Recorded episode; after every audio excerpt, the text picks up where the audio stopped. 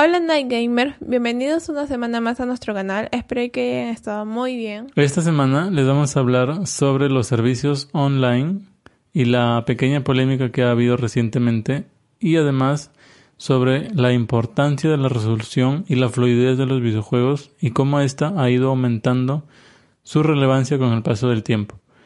Quédense con nosotros, no se pueden perder este episodio. Yo soy Guille. Y yo Di, y esto es... Nine Games dice. Para empezar vamos a explicar un poquito sobre lo que es un servicio online. ¿Podrías explicarnos qué es un servicio online? Como su propio nombre lo dice, es un servicio por el que nosotros pagamos para que las empresas de videojuegos nos permitan jugar vía internet con otras personas. Ok, ¿y cuáles son? ¿Sabes cuáles son? Tenemos tres, si no me equivoco. En realidad tenemos muchos más. Sin embargo, de consola tenemos tres. Tenemos el de Microsoft, que es Xbox. Tenemos el de Sony, que es PSN. Y tenemos el de Nintendo, que es Nintendo Switch Online. Ya, en la de Nintendo Switch Online, ¿cuáles son los beneficios que este, este servicio te trae? En realidad, los beneficios son un poco compactos, diría yo, porque tenemos el guardado en la nube, tenemos, bueno, el beneficio en sí de poder jugar online, tenemos... ¿Qué es lo que traen? Perdón que te interrumpa, es lo que traen en realidad todos los servicios, ¿no? Claro, es, es, en común? es sobre, es el eje, ¿no? Es como que lo que en sí en sí te, te ofrecen, por eso se llaman servicios de online. Ya, continúa, por favor. Tenemos, um, bueno, ya me perdí, a ver otra vez, el guardado en la nube, el poder jugar online, el acceso a algunos juegos exclusivos, que por el momento solo tenemos Tetris 99, si no me equivoco. Mm, en realidad me parece que es el NES el, el principal, ¿puede ser? Mm, sí, bueno, también tenemos el emulador, se podría llamar, de videojuegos clásicos. Y creo que hay otro beneficio más, pero que ahora mismo no me acuerdo porque... Mm, yo te ayudo, el chat vía aplicación Ya, es, cierto. Pero, como te decía, son en realidad bastante compactos y la mayoría de las personas en diferentes medios se han quejado porque no sienten que sean lo que deberían ser. Entonces, ver, resumiendo primero esta, esta pequeña parte, ¿no? ¿Qué podríamos decir que es lo bueno que trae la Nintendo Switch Online? Lo bueno. Para... Yo diría que el precio. Sí, en realidad el precio está bastante razonable. Es como que ya de por sí es barato en el paquete individual, pero la gente se ha organizado en Facebook y en otras plataformas para poder comprarlo en paquetes familiares. No sé si habrás visto esto. Sí, claro, es muy... Está, está, está en todas las redes sociales, ¿no? ¿Quién no quiere unirse a un grupo familiar? Claro, es muy común encontrarse con publicaciones que digan, este, falta uno para grupo familiar o faltan dos. Bueno, porque su precio es de 30 dólares, si no me equivoco, para 8 personas, ¿cierto? Y sí, y esto es bastante bajo porque en realidad el de una sola persona está a 20 dólares, creo. Así que imagínate, una persona por 20 dólares al año y 8 personas por 30 dólares. Claro, es bastante la diferencia. Y también si lo comparamos con sus competidores. Sí, en realidad el precio estaba más bajo que el de PlayStation Network y que el de Xbox Pass, pero también yo creo que esto se debe a la experiencia que tienen estas otras empresas, porque no sé si recuerdas, pero cuando teníamos 3DS podíamos jugar online. Ya, sí. Pero era de forma gratuita. Entonces Nintendo nunca, o sea, para Nintendo el tema del servicio online siempre ha sido un beneficio así como que minúsculo dentro de su gama de productos. Mm, bueno, sí, en eso te doy toda la razón. Creo que recién también está iniciándose en, en lo que es en esta etapa, ¿no? Claro, a lo que para, para Sony y para Xbox, ellos llevan muchos años asentándose en este rubro Inclusive Sony y te da mensualmente la posibilidad de acceder a un juego de forma gratuita. Bueno, un o un par, no estoy muy seguro. Yo leí que dos juegos aproximadamente mensuales. Ya ves, de forma gratuita, solamente comprando, o sea, solamente estando suscrito al Xbox, al PSN. Y Xbox, eh, bueno, Xbox es todavía, va un paso más allá y quiere convertirse en un servicio multiplataformas. Es la- algo de lo que ha habido últimamente, ¿no? Sí, sí, sí, sí, sí lo leí. Sin embargo, Nintendo recién se subió al barco con Nintendo Switch y pues no tenía ni, ni siquiera servidores propios, que era algo que le reclamaban muchos. Bueno, eso es verdad. Entonces, ¿qué podrías hablar sobre qué es la parte mala del Nintendo Switch Online? Mm, yo diría ¿Qué sería lo malo? justamente esto, ¿no? Que no tiene sus propios servidores y es como que cada vez que tú inicias una partida online, esta partida está alojada en la Switch del jugador que creó la partida. ¿Ya?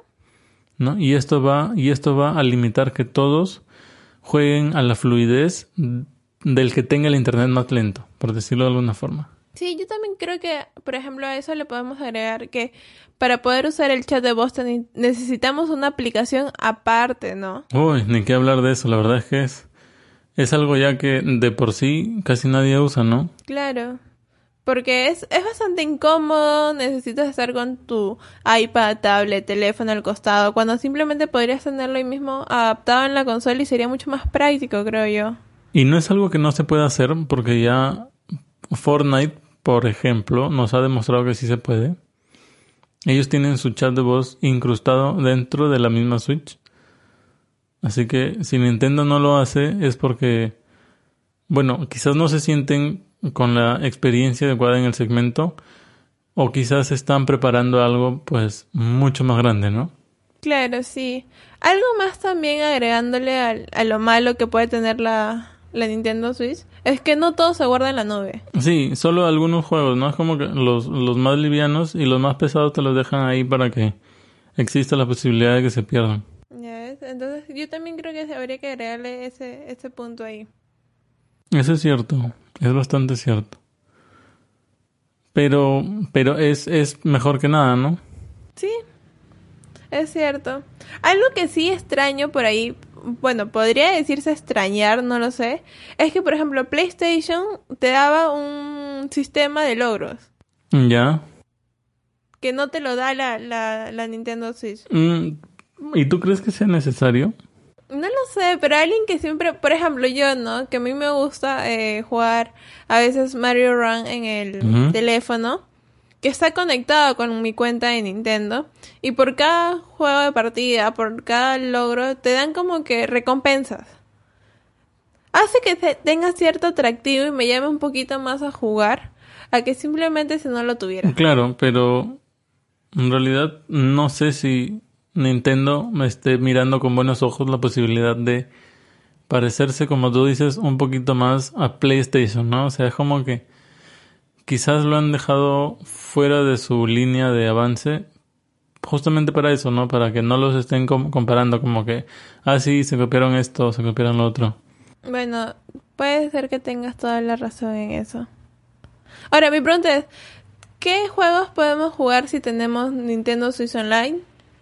¿Y qué juegos no? Mm, Si tenemos Switch Online, básicamente podemos jugar cualquier juego online. Esa es la idea, eso es lo que Nintendo te promete, ¿no? Entre los más, digamos, rankeados está Smash Bros. ¿Ya? ¿Mario Kart puede ser? Mario Kart, está Splatoon, que tiene una de las comunidades más sólidas. ¿Mario Tennis? ¿no? El juego lleva también. mm, En realidad son muchos, muchos juegos. Y si no lo tienes es cuando entra el tema. Aquí sí es un poquito más quisquilloso en tratar de encontrar un juego, ¿no? Es como que está el, el aclamado Fortnite, está mm, Arena of Valor, está Warframe, pero son muy, muy contados con los dedos los que se pueden jugar online sin estar pagando la suscripción. Sí, me, me parece que sí. La verdad es que yo ahorita, no, aparte de los que tú has mencionado, no recuerdo ni algún otro nombre más. Así que deben ser muy poquitos. Bueno, pero tú estás trabajando en, en un post de justamente esto, ¿no? Así que muy pronto deberías tenernos noticias. Muy bien dicho, pronto las tendremos. Ahora, hace poco leí un, una noticia que dice que Sony, Nintendo y Microsoft están siendo investigados por sus servicios online. Esto es en el Reino Unido. ¿Has escuchado sobre eso?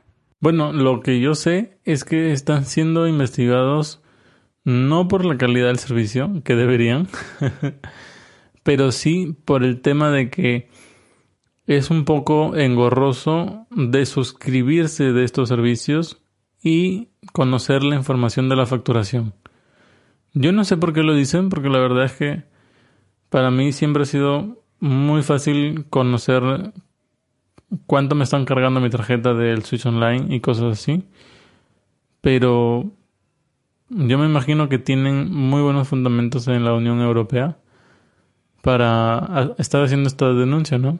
Claro, mira, yo leí que lo que investiga son las renovaciones automáticas, las políticas de devolución y los términos y condiciones en general. Estos son los puntos en los que se han centrado en la investigación. Ahora, podemos hacernos las preguntas. ¿Son los términos del contrato justos? La respuesta corta sería que nadie los lee, ¿no? O sea, tampoco hay que ser un poquito cínicos y decir, ah, sí, no son justos, son justos. Yo, si te soy sincero, nunca los he leído. Sé que me hacen presionar un botón donde dice acepto los términos y condiciones, pero no sé cuáles son los términos y condiciones. Bueno, somos dos. Creo que deberíamos tomarnos a la próxima un poquito más de tiempo, ¿no? Y leer estos términos y condiciones para realmente conocer a lo que estamos accediendo. Creo que es en realidad lo que nos falta a todo el mundo, ¿no? Porque todo le damos simplemente acepto y sin leer los términos y condiciones. Y es que también creo que las compañías hacen los términos y condiciones tan largos. Eso, tan lo, eso es justamente lo que estaba pensando y te iba a decir, ¿no? Es como que quizás a lo que sí deberían obligar a las empresas es a hacerte un, resumen, ¿no? Es como que ponerte cosas puntuales. ¿Sabes qué? Si aceptas esto, esto, esto, esto, esto. Sin embargo, ellos cuando te lo presentan te lo ponen así tipo asunto judicial, ¿no? Claro, como de 20, 30 páginas sin terminar. Sí, y yo no que es como que, ay, ya no importa, guarda mi información si quieres, ¿no? Espíame en el... No sé, ¿a dónde voy, a dónde no voy? Porque es, es, es mucho, es muy aburrido, muy aturdidor. Es cansado tratar de leer esto, en especial para los que no somos, pues, abogados o cosas así, ¿no? Sí, sí, te entiendo. Yo también los veo y me aburro y no, no llego ni, ni a la primera, al primer párrafo, así que. Claro. Te, te entiendo por completo. Quizás sería interesante, sí, pues que, que los obliguen a, a resumir, como te decía, y poner cosas puntuales, ¿no? Al aceptar, nosotros vamos a, guardar tu información por tanto tiempo o la vamos a compartir con fulano de tal o nosotros vamos a cobrarnos un día antes de la renovación o tu ¿cómo? el refund ¿cómo es? Em, tu periodo de prueba va a ser dos días y si no te gusta antes del tercer día tienes que cancelar la suscripción, si no, no, te vamos a devolver nada de tu dinero. O sea, cosas claras, ¿no? Claro, sí, sí. Eso creo que ayudaría un poco a que esas cosas se, se aclaren, no estén más claras y no haya tanto problema a la hora de contratar uno de estos servicios. Sí, pues. Lo que sí leí fue que PlayStation últimamente había actualizado sus términos y condiciones. No sé si es por esta, esta investigación o no. No, pero eso fue lo último que, que me enteré. Podría ser, porque en realidad, si bien es solamente Reino Unido, sí, el resultado de un juicio así podría cambiar un poco las cosas porque no está yendo solo contra Sony o solo contra Xbox, sino que está yendo contra las tres empresas de videojuegos más grandes, ¿no? Bueno, de, de videoconsolas más grandes. Y esto sí podría marcar un precedente en general, ¿no? Sí, definitivamente creo que sí. Vamos a tener que esperar qué es lo, qué es lo que nos traen las noticias desde Reino Unido para poder saber un poquito más en qué quedó, pues, ¿no? Ahora, lo que sí he visto, y esto es como un pequeño plusito, es que Super Mario Maker 2 está por llegar en junio, fines de junio. Y lo que tengo entendido es que va a venir con un código eh, para que tú puedas tener un año de Nintendo Switch Online. O sea, es como que el juego incluye un año gratuito de Nintendo Switch Online. Eso no lo había leído yo. ¿Por qué no, le, ¿por qué no lo he leído yo? Porque tú casi no te informas. Yo soy el que hace Nintendo Noticias. Y el tema acá es que esto podría deberse a dos factores. Ya que estamos hablando de los online, ¿no? Lo que yo creo es que podría ser uno que quieran pues expandir más el Switch Online y dos es que se estén viendo forzados porque no la suficiente gente haya contratado Switch Online. Porque... pero yo creo que en realidad, mira, perdón que te interrumpa, pero no viene desde ahorita lo de la promoción de algo, no que cuando consumes algo venga la Switch Online, porque ya cuando recién se estrenó, ya yo yo me enteré de que por ejemplo si tú tenías una cuenta en Twitch te daban un año gratis para que puedas usar el, el Nintendo Switch Online. Mm, ya, claro, pero es que con un juego nunca había venido. Habíamos tenido sí un par de guiño guiño de Splatoon que hubo la semana gratuita y próximamente vamos a tener el de Mario Tennis, por si no sabías tampoco porque casi no te informas. Oye, espera, espera, casi no me informo, yo te paso noticias, así que... Vamos a tener eh, Mario Tennis una semana gratuita. No, no me acuerdo si es una semana o un fin de semana.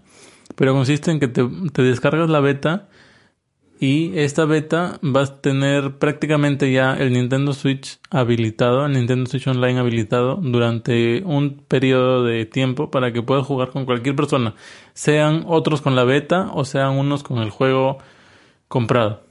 Bueno, me parece una interesante noticia. Voy a tener que descargarme la beta entonces para poder jugarlo. Lo que sí, como te decía, me, me gusta mucho la idea de que los juegos empiecen a incluir suscripciones a Nintendo Switch Online. Pero yo creo que mm, es porque no, ha, no ha tenido el alcance necesario. Mm, ya, pero por ejemplo, no sé, a ver, ponte a pensar. Viene Mario Maker con, con su suscripción. Luego de aquí a después de que sale dos, cuatro meses más, sale otros juegos con la suscripción. ¿Qué vas a andar juntando cuatro, este, dos suscripciones, dos años de suscripción? ¿Va a ser totalmente válido eso? Yo me imagino que sí, porque, bueno, en el caso de que llegue a funcionar como el banco Pokémon, que por ejemplo, si tú el banco Pokémon compras un año y de acá a dos, tres meses compras otro año, pues te va a contar, desde que compraste tu primer año, te va a contar dos años. Ya. ¿Entiendes? Es, es un acumulativo. Eso pasa con el banco Pokémon. Si Nintendo Switch Online funciona de la misma forma, pues sí, cada vez que compres un juego que te incluye un año, vas a tú ir acumulando tiempo, ¿no? Claro, pero imagínate si empieza a salir con... No, no todos los juegos, ¿no? Pero digámoslo así, con, con los juegos que son principales y supermercados de Nintendo. ¿Te imaginas cuántos años de juegos tendrías? Y bueno, es que quizás es lo que Nintendo quiere conseguir, ¿no? Ya se dio cuenta de que cobrar por Switch Online no le va a resultar muy bien.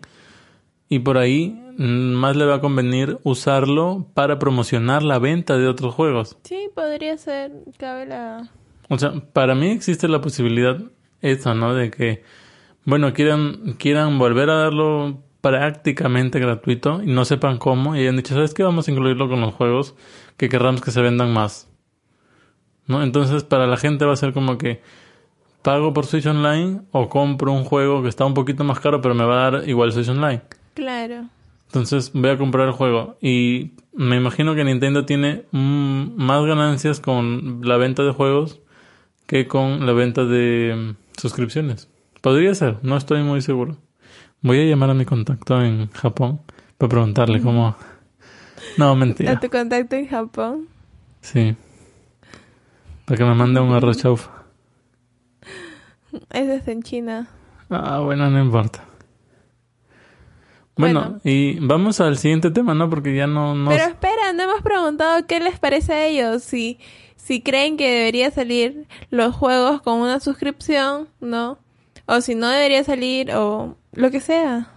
En, sus- en nuestros comentarios. Nuestros, no, en los comentarios. Bueno, muchachos, déjenos en comentarios, como dice Di, que cómo creen ustedes que debería manejar Nintendo el tema de la suscripción para que llegue a más gente, ¿no? Ahora sí vamos al siguiente tema. Ahora sí. Sí, ahora sí vamos Ya, al muy bien. tema.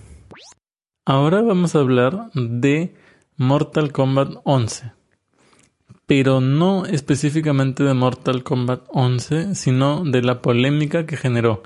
Mira, si tú vives en el planeta Tierra y estás por ahí informándote sobre Nintendo, pues definitivamente debes de saber que antes del lanzamiento de Mortal Kombat, antes de la salida al mercado, uno o dos días antes, salieron unas comparaciones, unas imágenes de comparación de gráficas comparándolas con PlayStation 4 que generaron una polémica espectacular. ¿Lo recuerdas? La- sí, la verdad que sí, se veían dos, bueno, eran unas filtraciones, ¿no? Pero que donde las gráficas se veían completamente distintas a pesar de que era la misma imagen, ¿no? Habían sido capturas de pantalla, pero las resoluciones que se podían ver esta y el tono y todo lo, todo lo que se puede este, apreciar de estas imágenes eran muy distintas. La calidad de una a otra era abismal. La verdad es que sí, era como ver una foto, bueno, para los que saben un poquito del tema, era como ver una foto en RAW y ver la foto ya editada completamente. Y pues Nintendo Switch tenía la foto en RAW. O sea, estaba muy, muy básica su, el, el tema de su corrección de color, ¿no? Era como que, no sé, a mí no, no, no me gustó y parece que a nadie, porque generó mucha polémica, se compartió muy rápido, se, o sea, empezó, empezaron a salir los famosos memes, empezaron a, a las personas que se dedican a opinar, pues empezaron a opinar. Las personas a las que nadie les importa su opinión también empezaron a opinar. ¿Qué opinaron? Fue todo un, todo, todo un tema. Sí, la, la verdad es que la verdad es que sí. Eh, yo creo que aquí fue porque han priorizado no el ay, el o sea, la fluidez del juego más que las gráficas. Claro, Porque como sabemos es un juego bastante pesado, ¿no? Si es más, si no me equivoco, el juego no está completamente en el cartucho. Tú, una vez que tú has comprado tu cartucho, tienes que descargarte los 20 gigas extra ¿no? a tu consola. Esta fue ot- Por otra suerte, polémica, ¿no? tenemos memorias de 128. sí. Sobre eso. ¿Ya te compraste una más grande? No, la mía es de 64, pues la de 128 está con la... Ah, sí, pues, pero no tienes todavía este Mortal Kombat 11, no tienes por qué Sí, preocuparte. pues, pero es que en realidad esto también fue parte de la polémica, pero no lo vamos a tratar hoy. Eh, yo creo que deberían poner los cartuchos a la medida de los juegos. Porque en realidad uno compra en físico para eso, ¿no? O sea, para no estar gastando memoria de la consola, si, si no lo comprar en digital. Pero en fin, ese no es el tema acá. El tema acá es que, como decía Di, supuestamente estas imágenes eran legítimas y eran la prueba de que Mortal Kombat 11 en Switch trataba de priorizar a como dé lugar los FPS, que son la fluidez de los videojuegos. Sí, sí, entienden más o menos. ¿Entiendes tú? Yo, mm, sí, Es como que el, el, el FPS es fotograma por segundo. Y es lo que le va a dar fluidez al juego, ¿no? Es como que si, si tú haces un movimiento y tiene muy pocos FPS, va a parecer como que el movimiento es un objeto teletransportándose de un sitio a otro con una secuencia. Y mientras más FPS tengas, más fluido va a ser este movimiento para el ojo. Así que Ahora, ya que, ya que estamos hablando de FPS, ¿es mejor tener más FPS que resolución? O...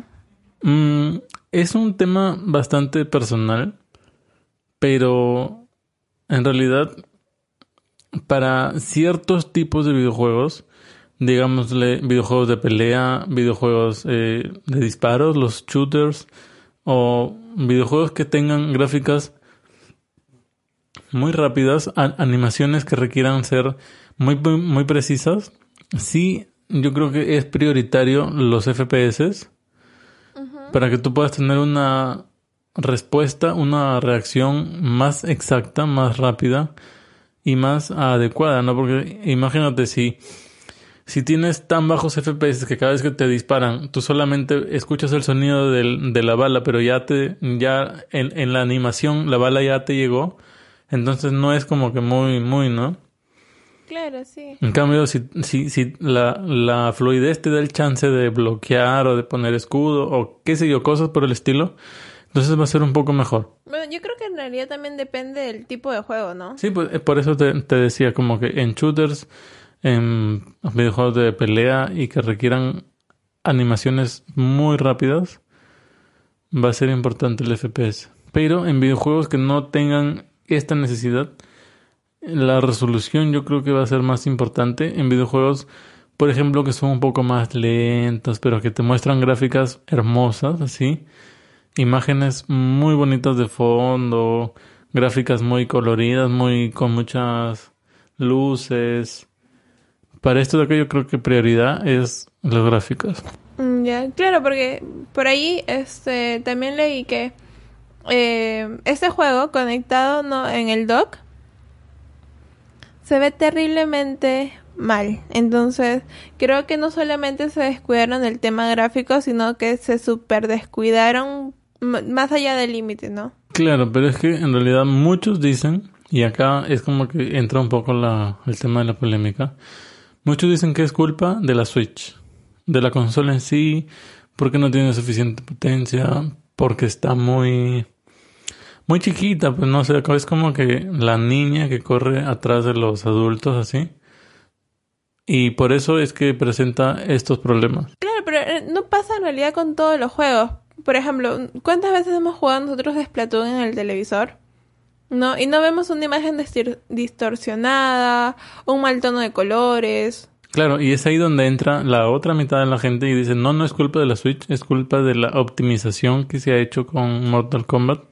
Y está para cualquiera, ¿no? Porque si, si uno lo ve, eh, los desarrolladores de Mortal Kombat estuvieron saliendo todo el tiempo a hablar públicamente de Mortal Kombat para Switch. Y decían que sí, que se habían esforzado mucho, que la versión iba a ser igual a la de otras consolas. ¿Recuerdas? Inclusive acá lo hemos hablado.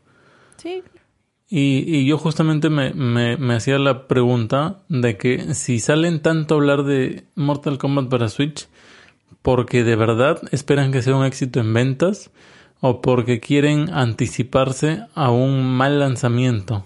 Bueno, al parecer ha sido porque querían anticiparse ante un mal lanzamiento, ¿no? Porque ya hemos visto, aunque, aunque no ha habido tantas quejas en su modo portátil, ¿no? Pero aún así ya la gente como que lo no lo ha recibido con las verdaderas ganas que lo estaba esperando desde un principio. Es, es cierto, la verdad es que la gente que esperaba Mortal Kombat era mucha y sus expectativas muy altas y los desarrolladores no llegaron a cubrir esto. Sin embargo, lo que nos deja como enseñanza es que cada vez ha tomado más relevancia el tema de las gráficas en los videojuegos.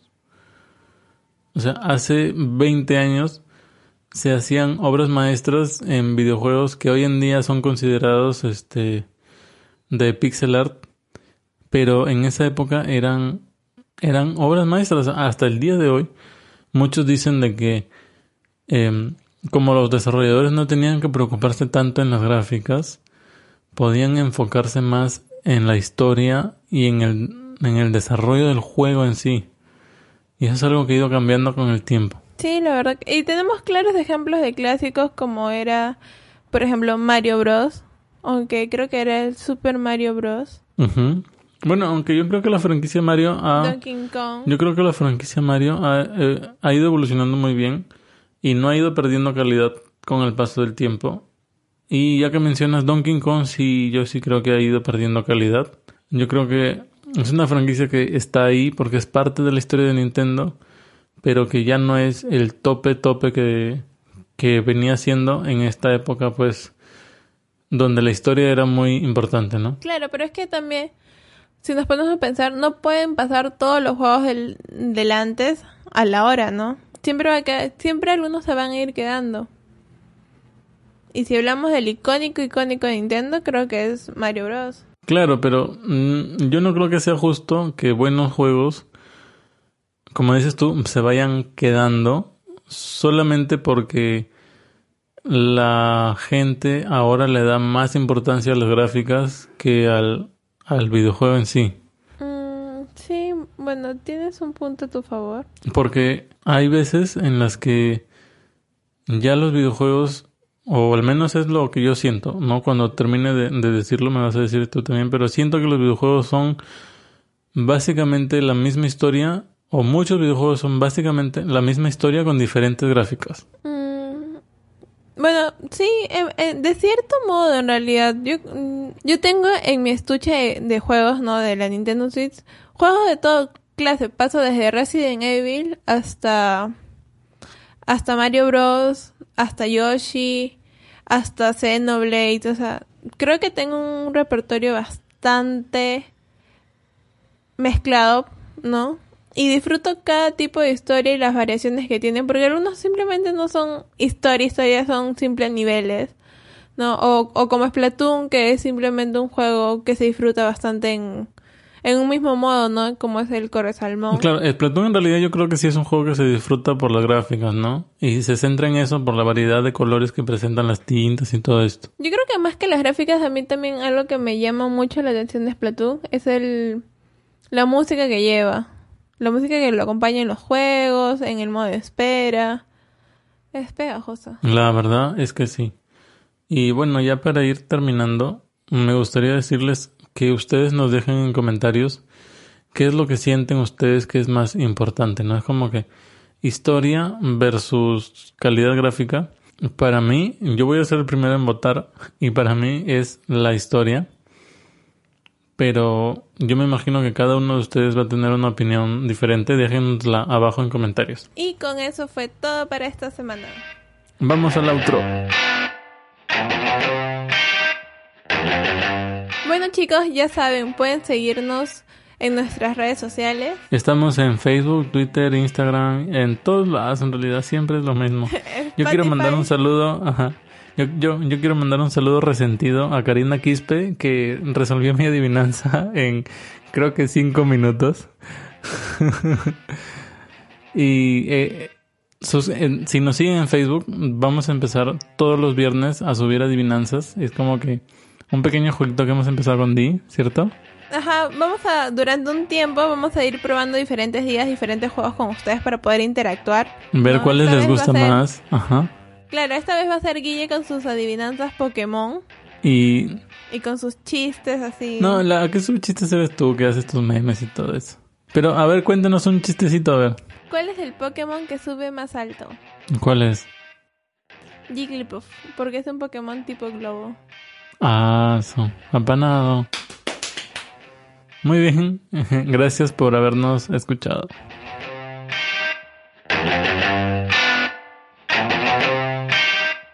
Ya, ¿por quién te empieza a despedir? ¿Quién, quién empieza qué? A despedirse. ¿Cómo describirse? Despedirse. Ah, ya, yo. ¿para qué me voy a describir? Ya, yo.